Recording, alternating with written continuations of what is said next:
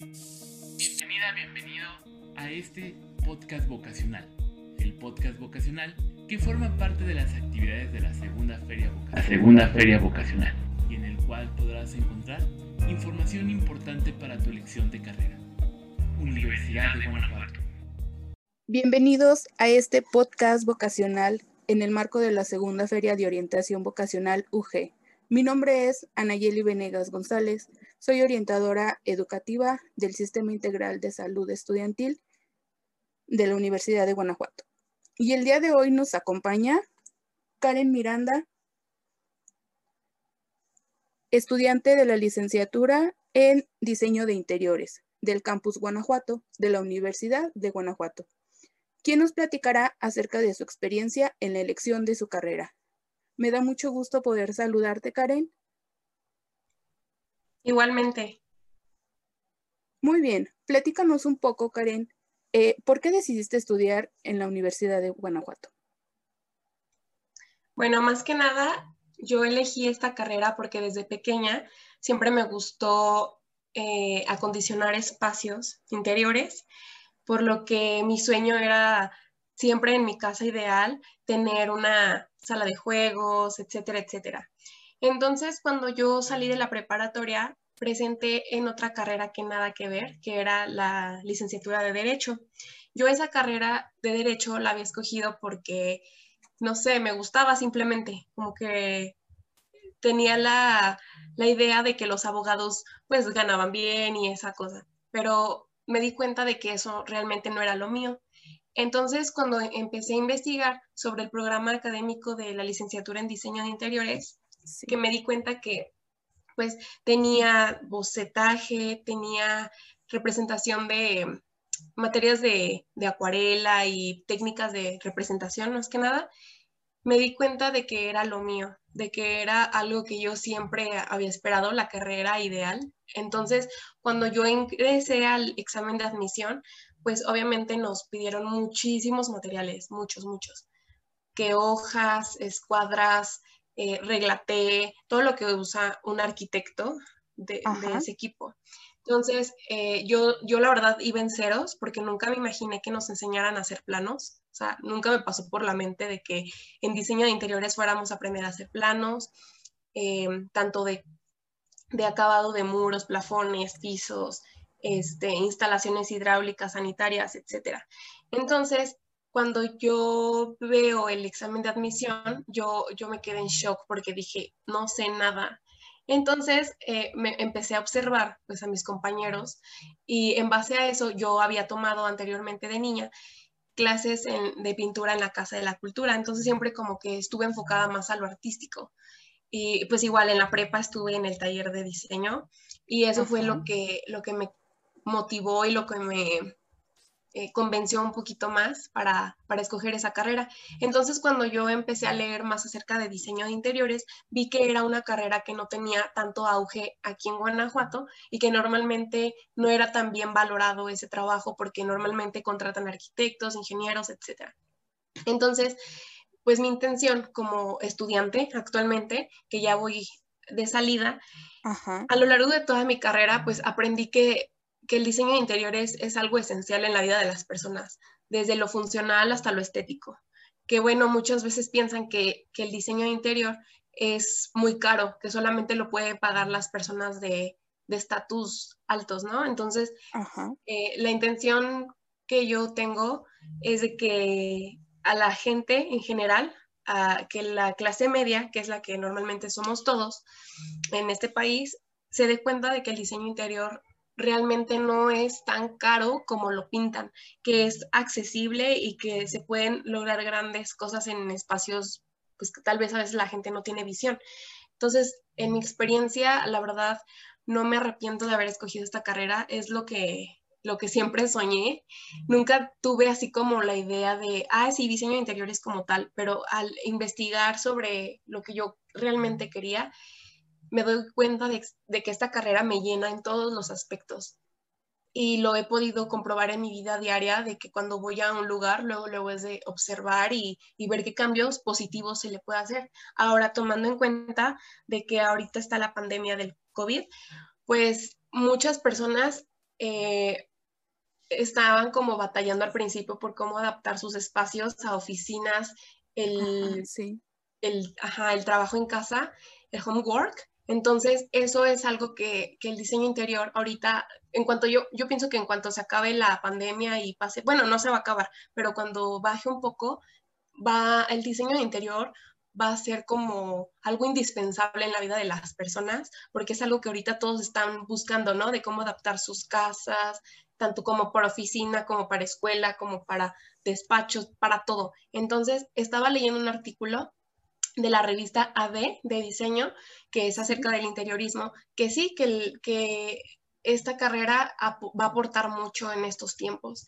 Entonces, pues es mi experiencia a lo largo de estos cuatro años y pues ahorita estoy ya haciendo mi tesis y, pues primeramente Dios, pues ya salgo en el mes de junio y pues eso sería todo.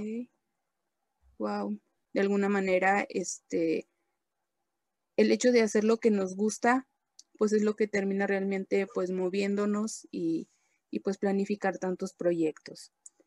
y pues, platícanos, este, tú, nos, tú me dices que ya casi estás este, en la recta final, pero nos gustaría que nos, nos platicaras eh, cómo fue tu experiencia al momento de presentar tu examen de admisión para, para la carrera de diseño de interiores.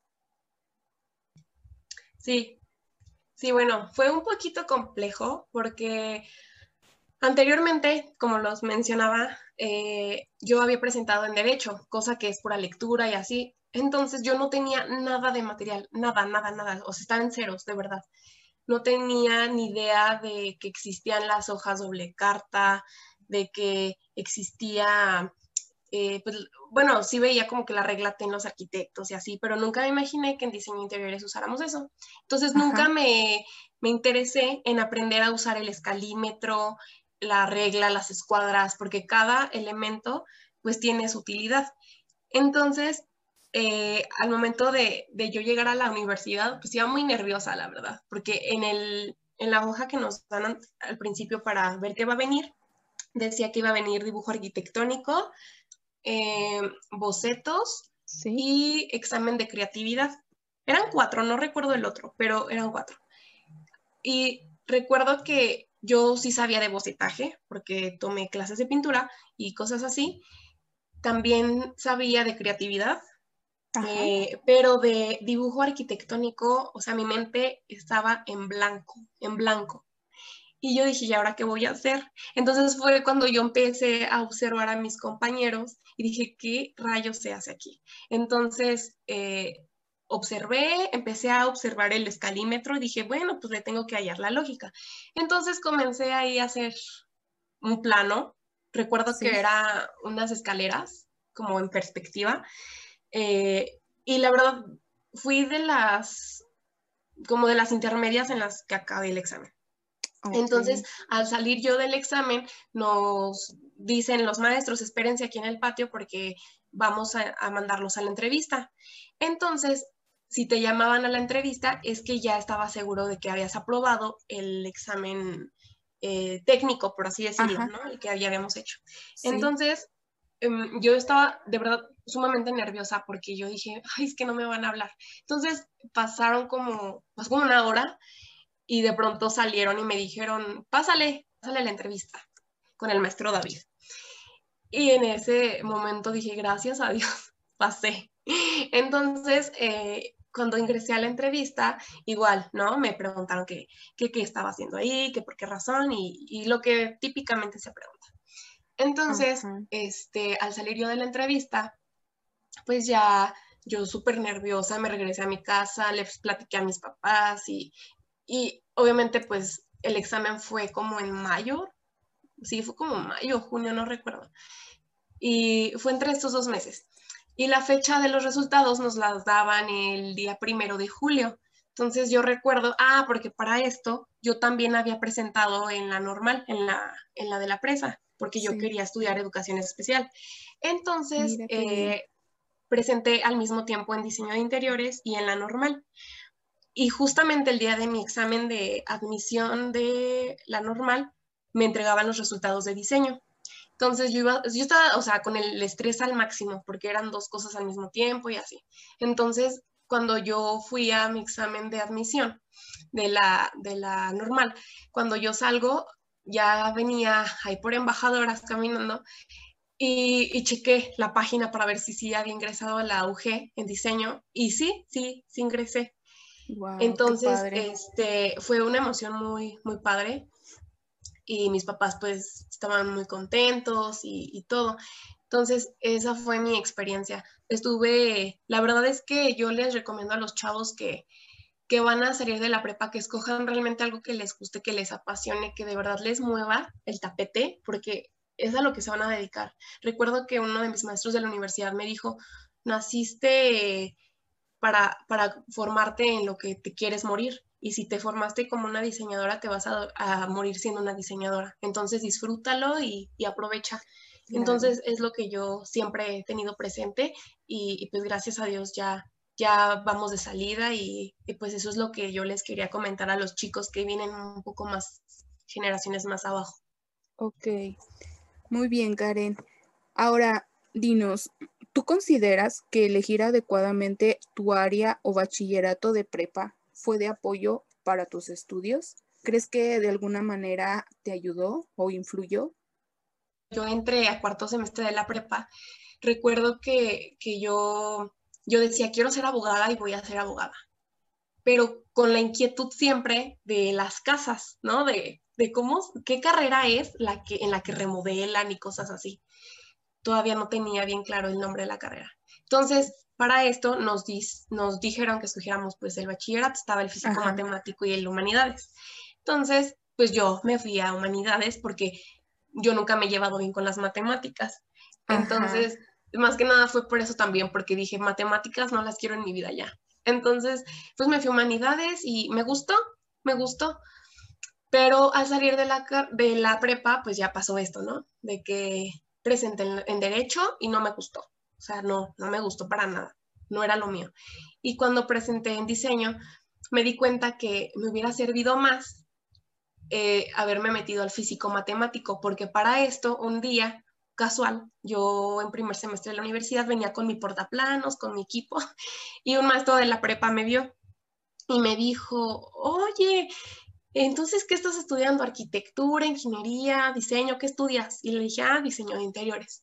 Me dijo, ah, de haber sabido, te hubieras ido al físico matemático porque ahí te hubiéramos como que enseñado a hacer, eh, pues, no sé, trazos, eh, perspectivas, cosas así. Pero la verdad dije, pues no me arrepiento porque yo siento que por algo pasan las cosas y por algo me fui a ese bachillerato de humanidades, porque también aprendí cosas de administración que ahorita las llevo mucho también, eh, de administración de obra y todo eso.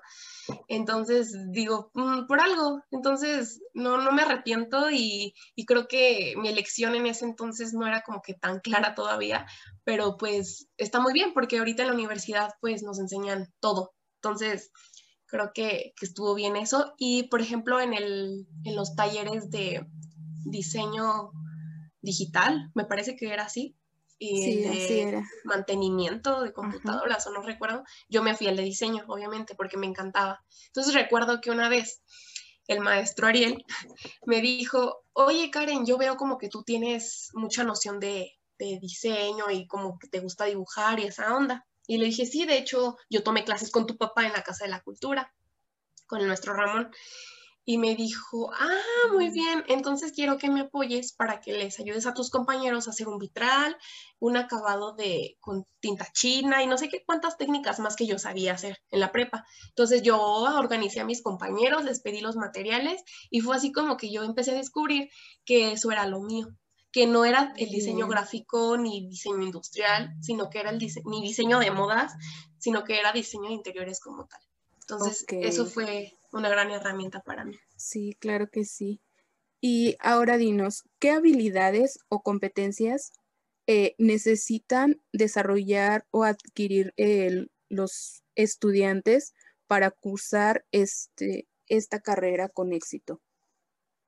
¿Tú qué crees? Yo siento que no le deben de tener miedo al éxito, así de fácil. Porque, mira, eh, he recibido comentarios de que de diseño de interiores nos vamos a morir de hambre, que esa carrera no, no nos va a dar para nada, que pues no, que ya ves que las artes siempre las minimizan y todo eso. Entonces, bueno, yo al entrar a la carrera vi que, las, que nuestra competencia mayor pues son los arquitectos y los ingenieros, ¿no? Porque pues ellos son de estructuras, de soportes, todo eso. Entonces yo al platicar con compañeros de arquitectura, pues les preguntaba, así como de, ¿y ustedes qué materias llevan? ¿Cuál es su plan de estudios? Y así. Porque cuando yo hice mi orientación vocacional con una psicóloga externa de la escuela, de la prepa, eh, me, pues dio tanto la carrera de arquitectura medicina, derecho y diseño interiores. Entonces yo comparé y, e hice una balanza de diseño y arquitectura y dije, entonces los arquitectos en el campo laboral son nuestra competencia porque pues un arquitecto te sabe de todo. Y esa era mi mentalidad al principio.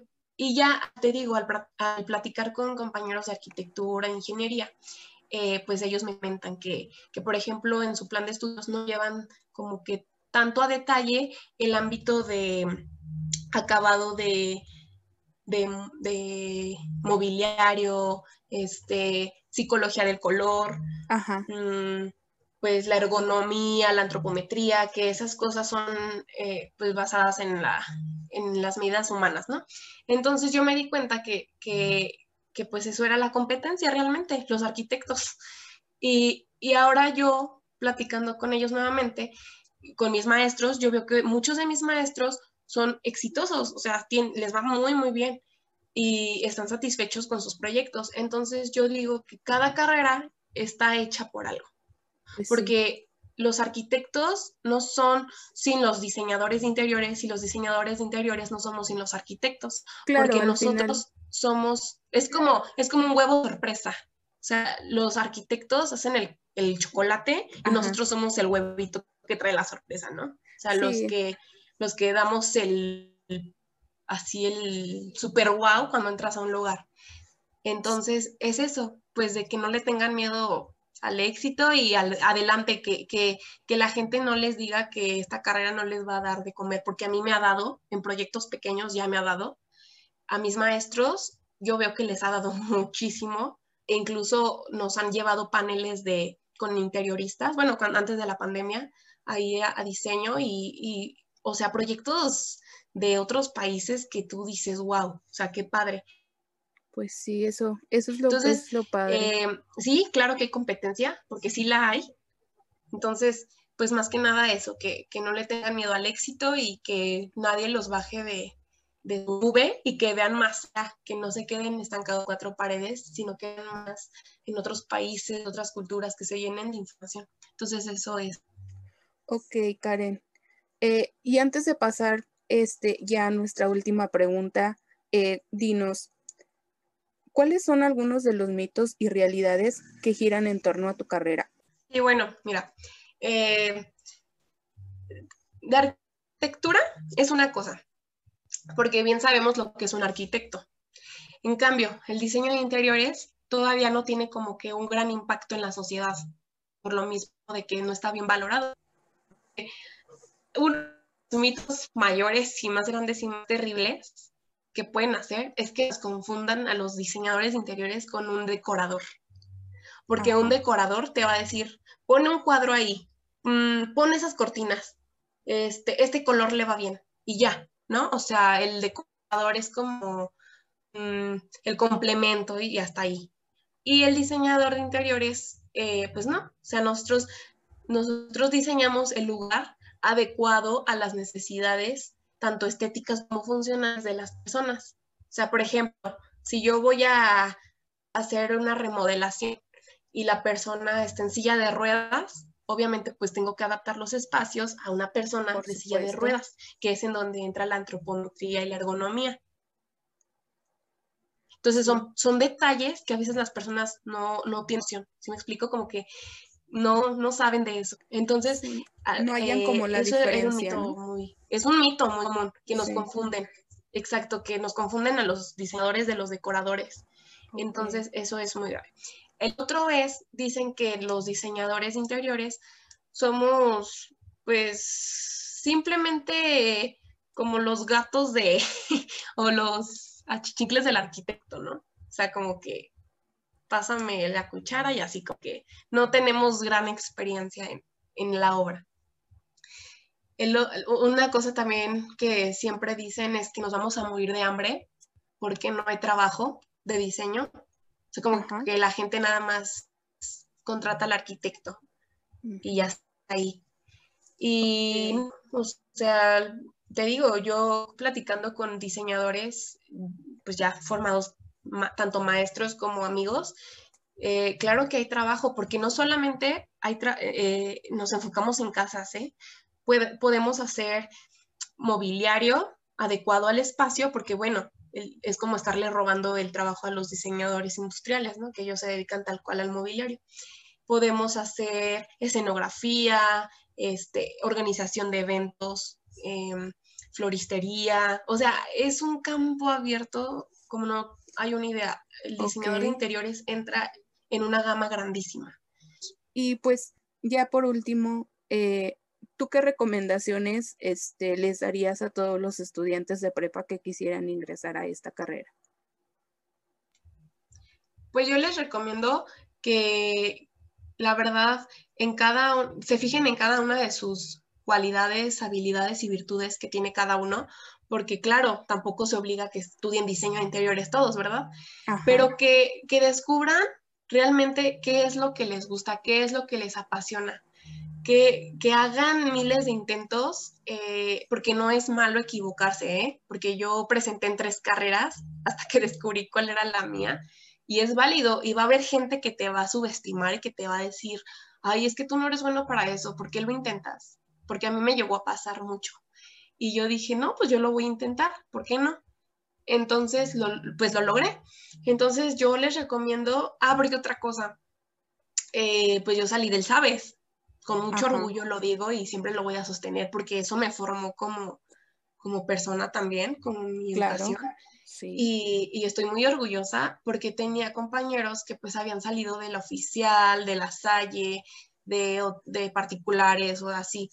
Entonces me di cuenta, porque yo tenía miedo, ¿eh? De verdad yo tenía miedo de que me fueran a hacer bullying, porque ahorita las, las clases sociales están a todo lo que da. Y cuando entro a la carrera me di cuenta de que todos mis compañeros eran igual que yo, sencillos, este, súper buena onda, todo súper bien.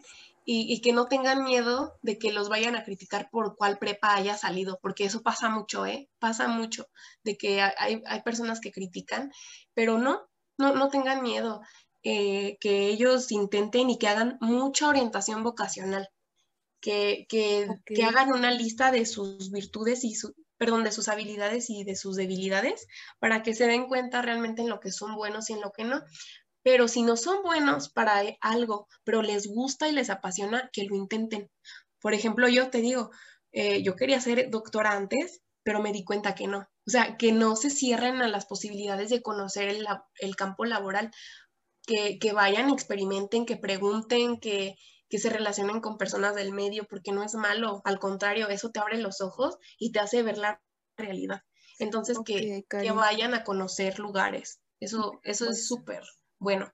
Bueno, pues yo te doy este, las gracias por acompañarnos el día de hoy y compartirnos pues tu experiencia, por compartirnos tu tiempo. Este, les, les agradecemos a nuestros escuchas que estén el día de hoy también con nosotros y los invitamos a seguir con las actividades de la segunda feria de orientación vocacional.